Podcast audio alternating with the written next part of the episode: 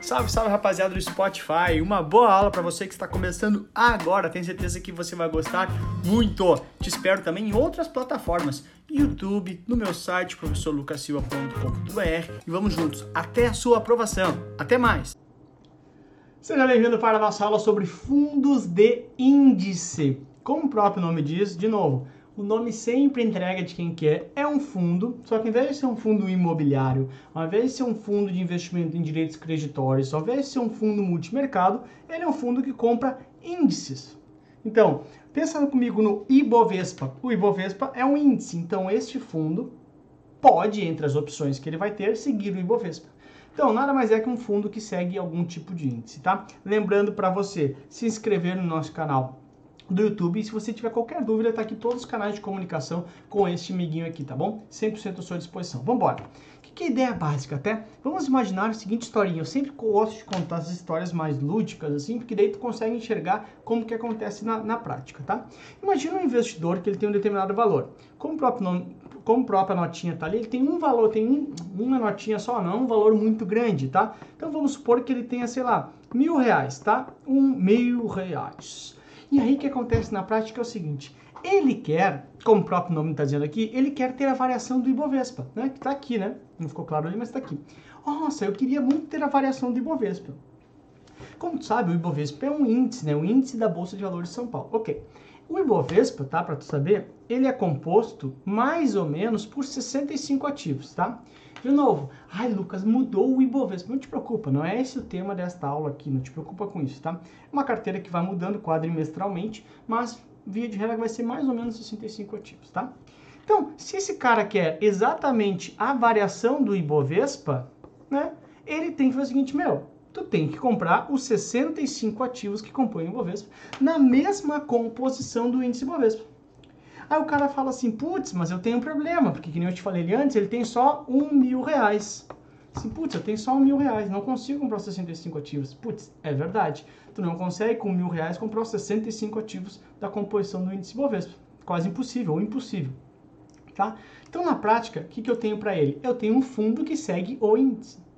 Então, na prática é o seguinte, meu, ao invés de botar esses mil reais em ativos, que você não conseguiria comprar todos os ativos do índice Bovespa, você pega esses mil reais e compra a cota de um fundo, fundo de índice.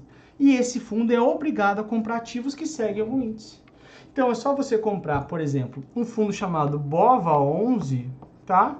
O que é o BOVA11? É um fundo de índice e ele é atrelado, ou seja, ele é indexado no Ibovespa. Então, ele segue o Ibovespa. Então, ele vai ter sempre a, a, a variação atrelada ao Ibovespa. Putz, é uma baita de uma opção, porque eu tenho rentabilidade do Ibovespa, né, muito parecida, claro que tem taxa de administração e tal, sem necessariamente precisar comprar todos os ativos do Ibovespa, muito mais prático. Claro, ah, qual é a diferença desse fundo para um fundo de ações, Lucas? Ora, o fundo de ações, lembra comigo, ele compra no mínimo 67% em ações. Só que ele compra ações livres. Nem sempre ele vai estar indexado em algum, em algum índice. Esse cara tem uma característica, o fundo de índice, que ele está sempre indexado em algum índice. Não precisa ser sempre ações, tá? Que eu estou dando um exemplo tão somente. Essa é a ideia básica do fundo de índice. Aí aqui tem as principais características. Ah, Lucas, por que, que tu está chamando ele de Exchange Traded Fund, ETF? Os ETFs é justamente como são conhecidos os fundos tá, de índices. Então, falou em ETF, estou falando de fundo de índice, tá? Exchange Traded Funds, tá? Esses ETFs, então, o que, que é o objetivo deles? Ó, vai refletir a variação e rentabilidade de um determinado índice de referência. Ele vai ter sempre que te dizer qual que é o índice que ele está seguindo.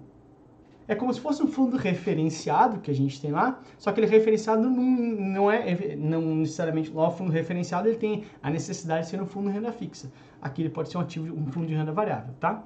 Além disso, esses ETFs têm uma característica. O fundo referenciado de renda fixa, eu vou lá no banco e peço resgate. Os fundos de ETF, o teu resgate, ele se dá em bolsa de valores. Então os ETFs têm suas cotas, os fundos de índice têm suas cotas. ETF e fundo de índice é a mesma coisa, tá? Os fundos de índice têm suas cotas negociadas em bolsa de valores, tá? Aí aqui uma diferença, ó. Os fundos de ações, lembra que ele tinha o, o, o, exigência ter no mínimo 67% em ações.